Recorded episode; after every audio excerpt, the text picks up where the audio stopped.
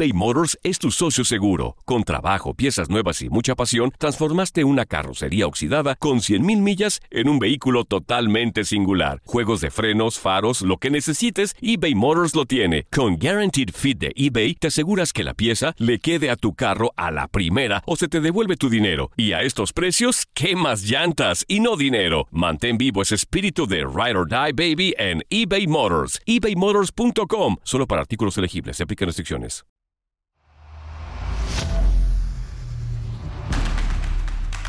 Algunos le llaman intuición, ingenio, ocurrencia, viveza, chispa, colmillo, pasión, entrega o simplemente corazón. Nosotros le llamamos creatividad. La creatividad latina está en todas partes. Solo hay que saberla encontrar. Somos agujas en el pajar. El podcast que busca y encuentra la creatividad latina en los Estados Unidos. Comenzamos.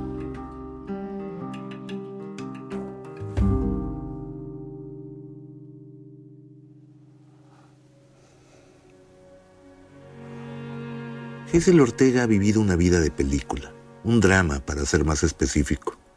Conoció lo peor de la pobreza y casi de milagro pudo sobrevivir a las más difíciles adversidades. A los 36 años y sin un solo dólar en el banco, Hazel imaginó cómo quería vivir el resto de su vida y encontró la fórmula para lograrlo. Hoy, 10 años más tarde, Hazel es una empresaria millonaria que da conferencias alrededor del mundo para compartir su historia y revelar cómo logró su transformación. Para mi sorpresa, lo que Hazel propone es tan simple y hace tanto sentido que resulta verdaderamente inspirador. Hazel, gracias por acceder a hablar con nosotros, gracias por hacerlo en español y por querer compartir tu historia. Gracias. Sí, me, me, me, gusta compartir mi historia porque yo pienso que puede terminar el sufrimiento de muchas personas.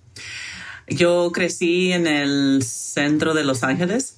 Mis papás inmigraron de Tijuana. Aquí, cuando ellos eran niños, mi mamá tenía nueve años y mi papá uh, tres años cuando vino a los Estados Unidos. Ellos estuvieron aquí y se conocieron de jóvenes. Mi papá tenía 16 años y mi mamá tenía 18 cuando se conocieron. So, cuando yo nací, ya ellos eran todavía teenagers. Uh, y cuando yo nací, ellos ya estaban separados. Mi papá estaba haciendo drogas y mi mamá ya tenía una hija de un año, mi hermana mayor. Ellos tuvieron, pues por ser jóvenes, tuvieron muchos problemas y mi papá, él era una persona que andaba en pandillas. Mi mamá miró los amigos de él y pensó que era mejor alejarse de, de él por las drogas y las pandillas. Y después de eso, mi papá entrada por salida en la cárcel toda su vida.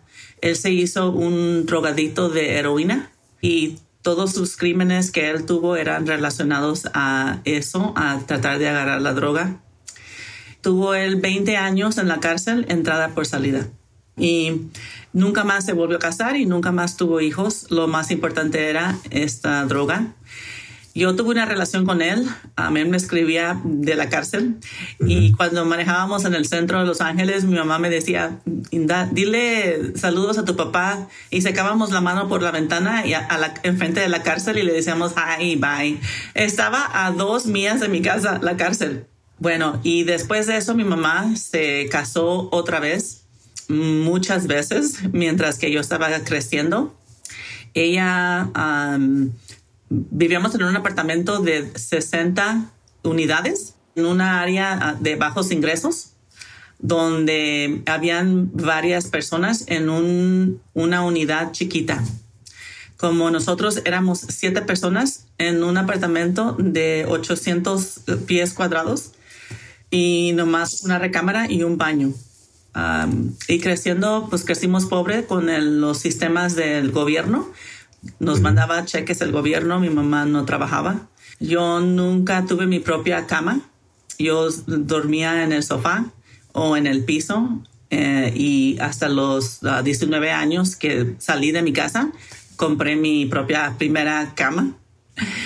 Y así nosotros crecimos pobres con los problemas de, los, de las personas de bajos ingresos que eh, están en el grupo, en las áreas donde hay gangas, las pandillas, drogas, um, embarazos, problemas de, de violencia entre familia tuvimos todo lo típico así y más aparte pues mi mamá se casó muchas veces y eso nos afectó mucho a nosotros. Yo veo que en mi vida adulta se manifestó lo que vino de eso, de que mi mamá se casaba y yo sentía que era mi papá, la persona, y luego la persona se iba y luego nunca regresaban para atrás para ver a nosotros, las hijas más grandes, venían, regresaban y miraban a sus hijas menores. Y entonces ya de adulta, pues mis problemas eran de que yo no le podía dar mi corazón a una persona totalmente porque pensaba que me podías dejar.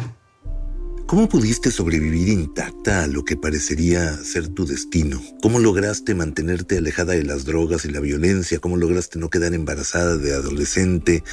Vamos, no repetir el ciclo de lo que veías en tu vida diaria. Pues gracias a Dios, mi, mi mamá hizo muchos errores, pero una de las cosas que sí hizo bien es que nos cuidaba mucho. So, ella poder quedarse en la casa y cuidarnos eh, hizo la diferencia más grande. Yo miraba a mis amigas se embarazaban a los 12 años y 14 años y de, de, chicas. Yo a los 18 la gente pensaba que algo estaba mal conmigo porque yo no me había embarazado, porque yo no tenía baby todavía. Pero mi mamá me cuidaba mucho a mí, a mi hermana mayor, a todas, bueno, a las, a las que alcanzó a cuidar. Ella era muy estricta y porque era todo tan peligroso en mi, en mi área donde yo crecí. Yo para los 12 años, mi mejor amigo lo mataron los pandilleros y yo estaba con él cuando los pandilleros vinieron y le preguntaron, a, nos preguntaron a todos qué pandilla éramos. Y nosotros todos corrimos y a él lo, lo alcanzaron y a él lo apuñalaron y el siguiente día ah, nos dimos cuenta que lo habían matado. Esa ocasión le dio mucho miedo a mi mamá y nos cuidó hasta más. Ella nos llevaba a la escuela y nos recogía de la escuela para que ya no pasara los, esos peligros. Pero nosotros como teenagers, pues queríamos andar con los amigos, o nos íbamos de la escuela. Ella nos dejaba en la escuela y nos, nos salíamos por la otra puerta. Nos escapábamos y íbamos a casas de nuestros amigos donde los papás, los dos trabajaban y en el día estaba el apartamento solo. So nos juntábamos en los apartamentos. A veces venían los pandilleros y metían balazos así entre la, adentro de la casa. Nos teníamos que salir volando por las ventanas y ah, agachándonos abajo de las mesas. Era muy peligroso la área donde crecimos, es donde está Eco Park y la pandilla que teníamos de vecinos era eh, la M13, MS13, MS13. Sí, es una de las más crueles y despiadadas de todas las pandillas. Sí, es la peor, hasta incluso el presidente de los Estados Unidos al tiempo era George Bush y él dijo que esa pandilla era la enemiga número uno de América y ellos eran mis vecinos. ¿Y cómo logras salir de tu casa? ¿A dónde fuiste? Pues cuando se fue su último esposo, mi mamá hizo la decisión de que ella ya no nos iba a cuidar a nosotros. Ella dijo que toda la gente que, la, que ella ha querido le ha dado la patada. So, ahora ella se iba a cuidar a sí misma y ya. Y empezó a salir en la noche, empezó ella a hacer drogas y se desaparecía. So, yo me cuidaba a mis hermanas y mi hermana mayor también nos cuidaba a nosotros y nos cuidábamos solas. Mi mamá solo dejaba como cinco dólares y decía, hagan lo que puedan con eso y ya no limpiaba, ya no lavaba la ropa, ya todo nosotros teníamos que hacerlo. Bueno, ya a los 19 yo estaba mm, criticando mucho a mi mamá de cómo vivía y le decía, todavía tienes hijas chiquitas, tenía, yo tenía ya 19, mi hermana mayor 20 y las chiquitas tenían 14, eran cuatas, 14 y una de 5 años y mi mamá se embarazó. Entonces yo la estaba criticando porque ella estaba embarazada de su sexto niño y um, ella me corrió de la casa por no dejarla estar a gusto con lo que estaba haciendo, su vida como era. Eh, y ella me corrió de la casa y lo bueno es que yo tenía un trabajo ya, yo era secretaria de una oficina de abogado. Yo eh, cuando estaba en la escuela me ayudó un consejero mm, a agarrar un trabajo en una corte para personas que se lastiman en el trabajo. En California, si una persona se lastima en el trabajo y, y el empleador lo, no lo acepta para atrás, hay varios beneficios y también se puede meter como una demanda contra el empleador. Entonces yo me pusieron ahí a trabajar en un programa para jóvenes que estaban en, uh, en, peligro de su vecindad, peligro de embarazo, de cárcel, de pandillas, de um, muchas cosas que pasan de violencia. Y me pusieron en ese programa cuando yo estaba en el último año de, las, de high school. Y de ahí la, la juez me dijo, me preguntó, ¿vas a ir a colegio? Y le dije que no y que tampoco iba a terminar high school. Yo, yo no iba a la escuela. Pues iba, pero de ahí me iba a otro lugar. Ella me dijo, uh, ella fue mi primera mentor, ¿verdad? Y me dijo, mentora, me dijo, tú debes de terminar la high school. Eso es algo importante, aunque no vayas a college. Es importante completar lo que empiezas. Dice mucho de quién eres tú. Y como yo la miraba a ella como una persona profesional, me cayó bien. So, empecé a hablar con mis maestros de la escuela y les pedí que me ayudaran a, a, terminar high school y me puse con intención de terminar y no terminé, pero no me salí de la high school tan atrasada porque empecé a darle las ganas. Pero de todos modos, um, estaba trabajando en la corte y le, ya cuando cumplí 18, la corte, ya el programa ese ya no, ya no califiqué. Y ella me recomendó con un abogado para ganar mi primer trabajo en oficina de abogado que litiga casos para personas lastimadas en el trabajo. Entonces, entraste a trabajar con este abogado a los 19 años. Ya, a los 19 años empecé a trabajar con él. Con ese dinero pude uh, agarrar mi propio apartamento. Empecé a, y seguí trabajando como secretaria y ayudando a mi mamá después y ayudando a mis hermanas que ellas se fueran al colegio. So, ¿Qué cambió para mí? Yo pienso que tener mentores es una cosa muy importante y gracias a Dios me salió personas que vieron algo en mí que yo no pude ver en mí misma. Uh, incluso poniéndome a trabajar en, en, la corte fue muy importante para mí. Uh -huh. ¿Cambió tu ambiente, donde te movías? Sí, me cambié el ambiente. Eso para mí el número uno es tener mentores y número dos es cambiar el ambiente. Qué interesante lo que dices de que el primer paso para cambiar y dejar lo que crees que es tu historia predeterminada es cambiando de ambiente. Se dice fácil, pero para alguien que nos está escuchando y que se siente estancado o que siente que está repitiendo los patrones de su familia, cambiar de ambiente puede parecer casi imposible. ¿Cómo logras cambiar de ambiente? Si yo tengo una meta de, hay que decir algo fácil, de, de perder peso. Yo no puedo estar con el grupo de amistades que siempre andan tomando, comiendo cheeseburgers y, y, viendo televisión siempre. Tengo que formar un grupo nuevo donde la gente está intencional para perder peso y mover su cuerpo. Yo encuentro a las personas que yo miro que están haciendo algo de lo que yo quiero hacer y les pregunto si podemos hacer un grupo enfocados en perder peso y mover el cuerpo. Y así yo cambio mi ambiente poquito a poquito, no de un repente dejar de estar con la familia y estar con otro grupo, sino que estar un poquito menos con la familia y los amigos que hacen esas cosas y un poquito tiempo con las nuevas amistades. Uh, ahorita es muy fácil con Facebook, uh, social media, de encontrar personas que uh, puedan ser tu grupo nuevo. También yo ahorita, mi mentora ahorita es la J-Lo y la Oprah. Yo no las conozco personalmente, pero tengo acceso a todas las, historias de ellas, las vidas de ellas, las puedo estudiar, puedo ver qué hacen ellas y así es como puedes empezar poquito a poquito a cambiar, en, en, escoger a alguien que tú miras que quisieras hacer como esa persona. Y como te digo, en las redes sociales se encuentran muchas personas si no tienes esas personas a tu alrededor. Y luego agarra una amiguita que también quiere lo mismo que tú y con dos ya se empieza a abrir un poquito el círculo y, así. Hay que apoyarse en gente, hay que pedir ayuda, no esperar que las cosas sucedan mágicamente. La diferencia para mí cuando yo era pobre, yo siempre pensaba que tenía que hacerlo yo todo sola. Que no se podía pedir ayuda. Pues en el tiempo cuando yo estaba creciendo, todos necesitábamos ayuda. So es como, ay, ¿para qué le voy a preguntar a Patty que me ayude cuando Patty también necesita ayuda? So siempre todo me caía como todo lo que iba a pasar tenía que ser algo que yo tenía que hacer que pasara sin ayuda de nadie. Y ahorita le voy a decir a ustedes que nadie llega a un lugar exitoso sin ayuda. Nadie. Y ahorita que más es mi punto de más éxito que he tenido en mi vida, es cuando más pido ayuda. Eso es muy importante abrirse y pedir ayuda.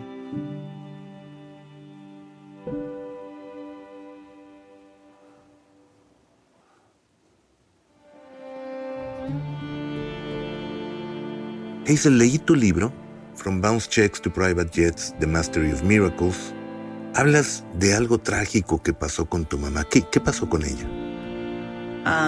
ella se peleó con su novio y como siempre los, los, esposos y novios le pegaban a mi mamá.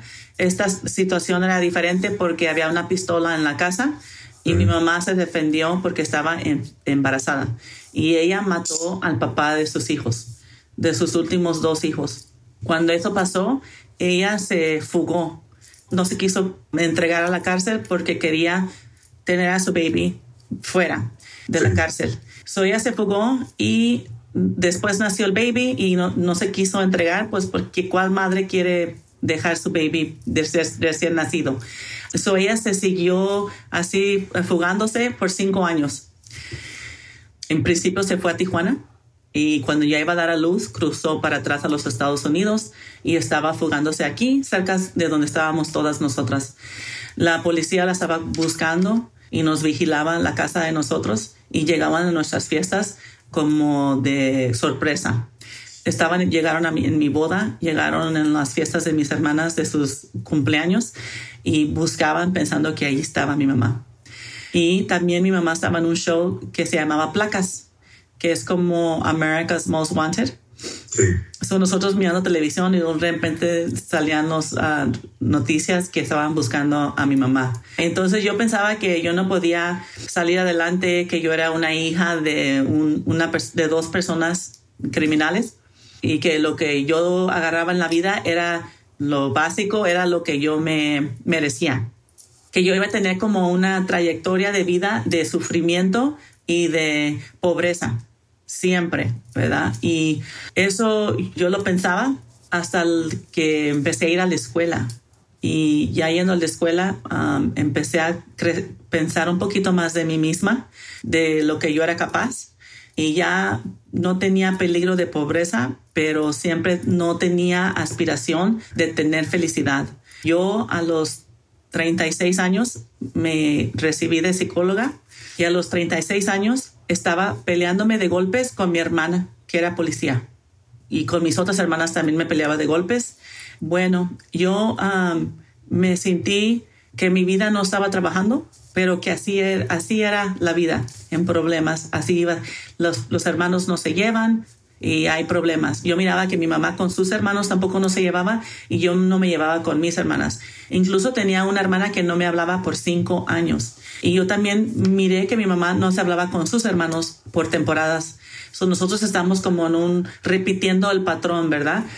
Lo que hice, fui a un programa de desarrollo personal y ahí es cuando me di cuenta que tenemos historias que nos decimos y cosas así y empecé a trabajar en mí misma de otra manera. Bueno, cuando terminé el curso me preguntaron, ¿dónde te ves a ti en tu vida en cinco años? Y yo en cinco años no miraba nada. Yo decía, mi vida se va a ver igual, nomás voy a tener cinco años más vieja. Y la señora me dijo, no, tú tienes que crear tu futuro. Tú tienes que decir qué va a ser tu futuro. Y yo antes era de las que la vida nomás me pasaba. Nomás me pasaba y yo no tenía el control de mi futuro. Yo pensaba que era como una víctima siempre era la culpa de la otra persona. Si yo no me si yo no ganaba el dinero que yo quería ganar era porque los patrones no me querían pagar más, cosas así. Bueno, eh, en ese momento ella me dijo, piénsala bien, voy a regresar en 10 minutos. Pues yo estaba sentada ahí y dije, pues no sé, pero esa señora va a regresar ahorita y va, va a querer la respuesta. Y luego me entró un pensamiento y dije, si yo creo en Dios y yo creo en milagros, ¿qué es posible para mí? Y en ese instante se abrió mi mente y pude ver un futuro muy diferente que el que yo tenía.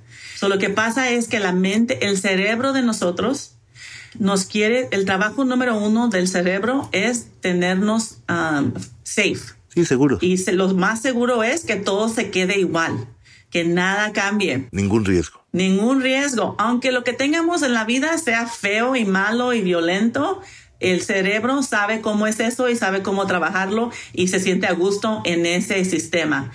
Lo diferente, el amor y cosas bonitas, eso no lo conoce. Entonces se sentía muy atacado y no me dejaba pensar en cosas del más allá. Pero cuando yo dije que yo creía en, milagros y qué iba a pasar si un milagro pasara, el cerebro me dejó diseñar un futuro diferente.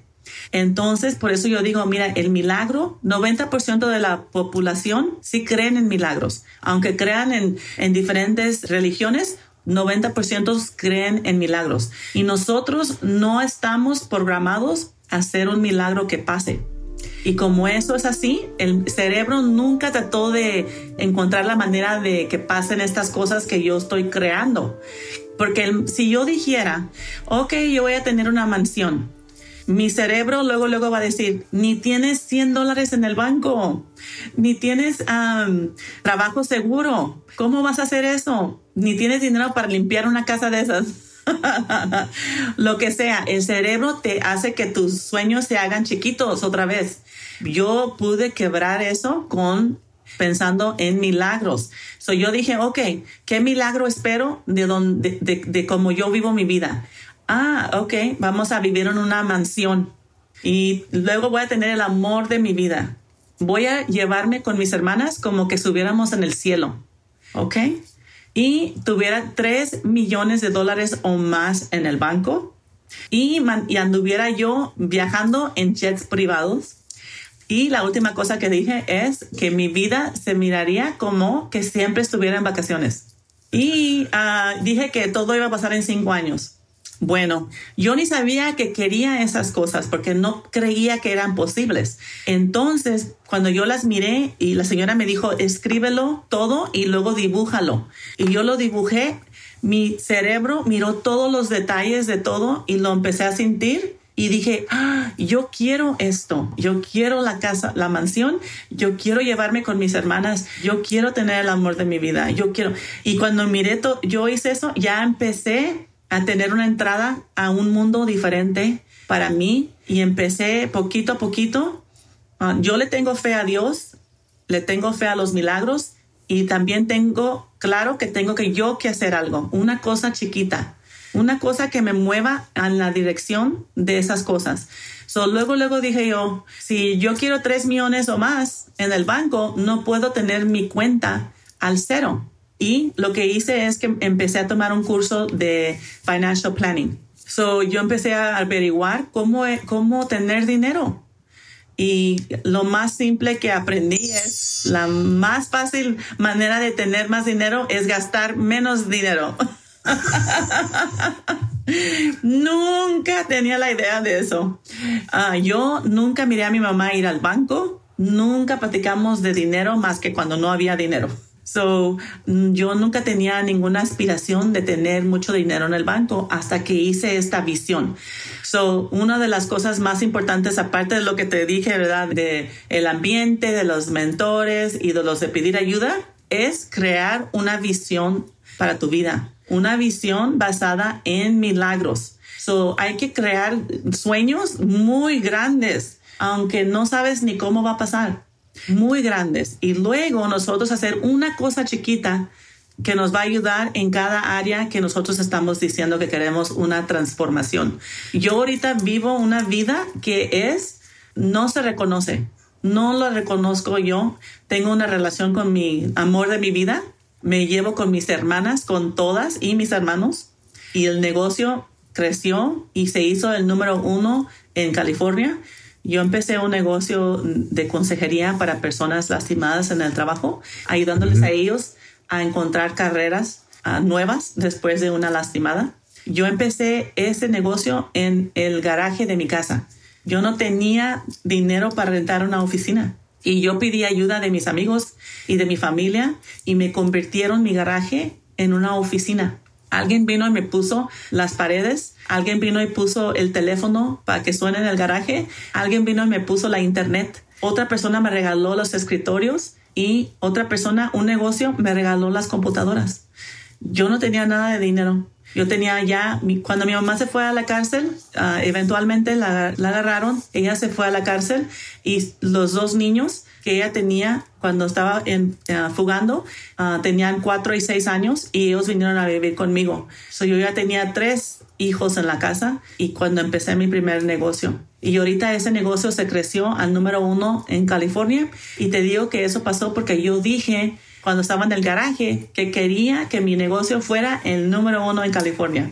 No tenía ninguna razón por cual decirte que eso iba a pasar, más que yo creía en milagros. Y yo miré todos los detalles que iba a pasar. Por eso ahora yo digo que escribí el libro de la maestría de los milagros, porque debemos de tener sueños. Yo me di cuenta en realidad a los 36 años que yo no tenía sueños.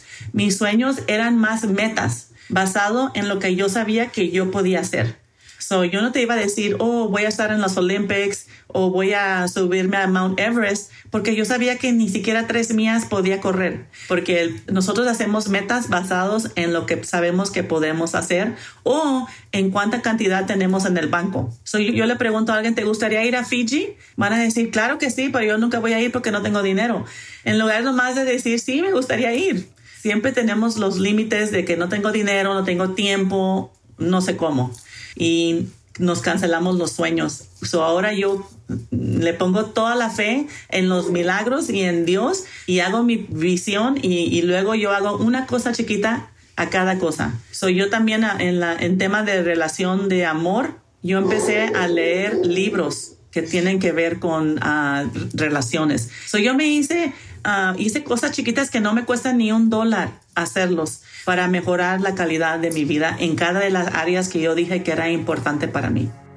Me comentaste que hace 15 años estás con el amor de tu vida, o sea que el amor de tu vida está contigo desde antes de que tuvieras éxito y dinero. Supongo que empezaste a ganar mucho más que él. Sí. Para los hombres esto podría llegar a ser complicado, tontamente, pero es una cuestión de orgullo. ¿De qué manera manejaste eso para no afectar tu relación de pareja? Bueno, eh, eh, esta persona con la que yo estoy, los primeros cinco años tuvimos muchos problemas porque él era joven. Él tiene 12 años menores que yo. Para mí era un problema, para él no. Las mujeres nosotros siempre estamos muy preocupadas con las edades y los hombres casi eso no es algo que ellos piensan.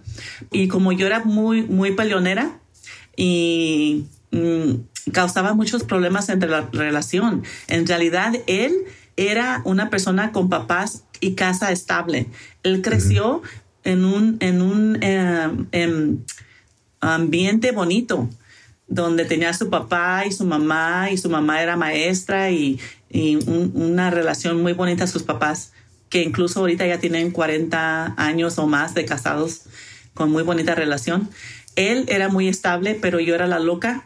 Siempre le quería sacar pleitos a él, porque con el pleito luego se enseña que se quiere uno, ¿verdad? Solo como confirmando si te quiero, si te quiero, no te voy a dejar. yo siempre le ponía pruebas a él para que yo me sintiera como que no me vas a dejar.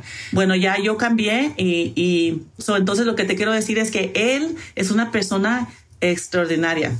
Uh, él no tiene esos típicos problemas de los hombres que se sienten menos que la mujer.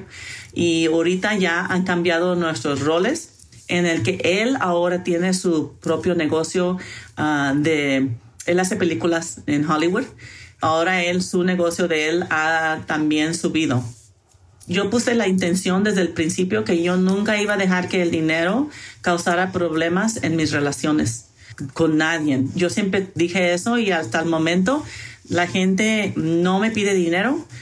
Si me quieres pedir dinero es para una inversión, es para algo que es win-win ¿verdad? No, no, no nomás te doy y, y, tú ganas y yo no.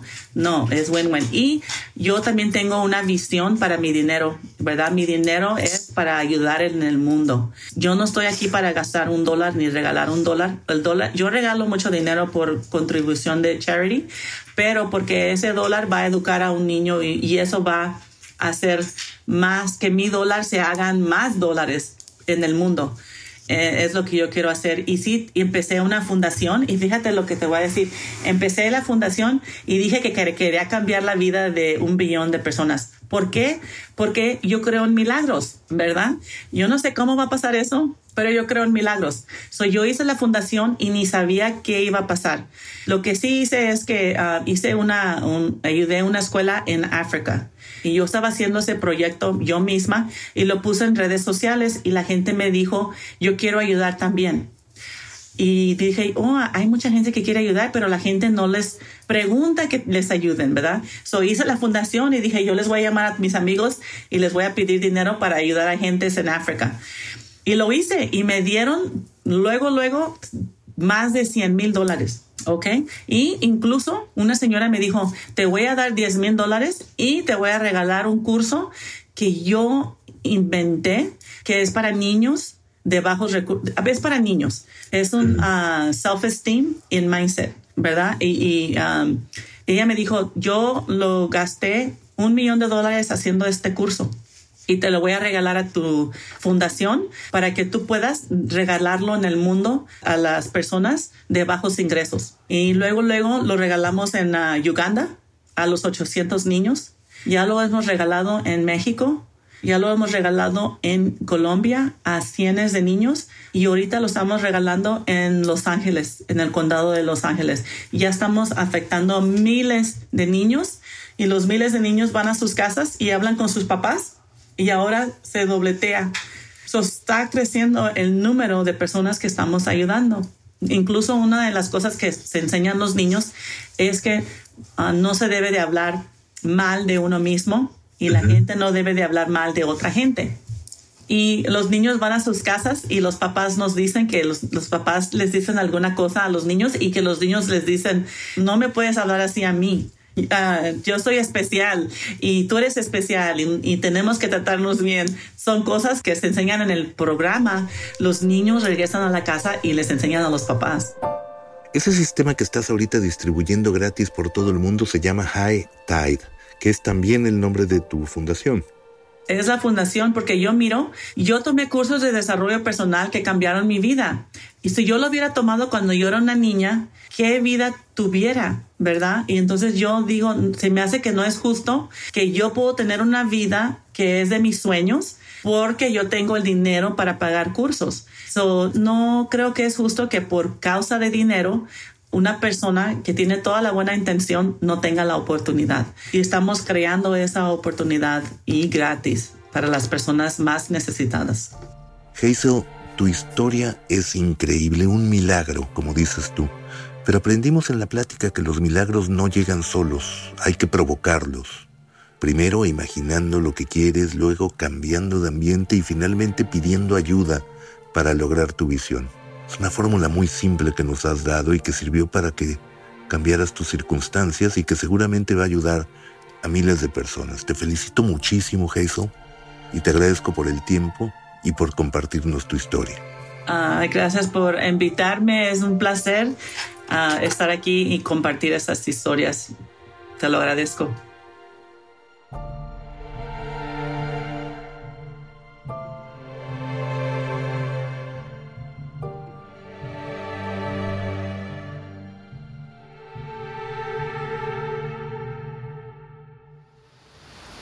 Así, encontramos otra aguja en el pajar de las ideas, donde la creatividad latina tiene mil formas de expresarse. Agujas en el pajar, dirigido por Sergio Alcocer.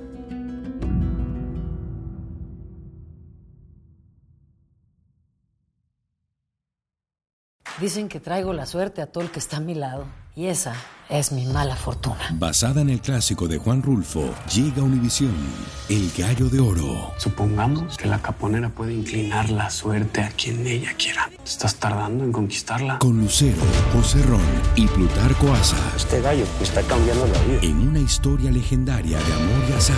No trates de cambiarme, no lo vas a lograr. El Gallo de Oro, gran estreno miércoles 8 de mayo a las 9 por Univisión.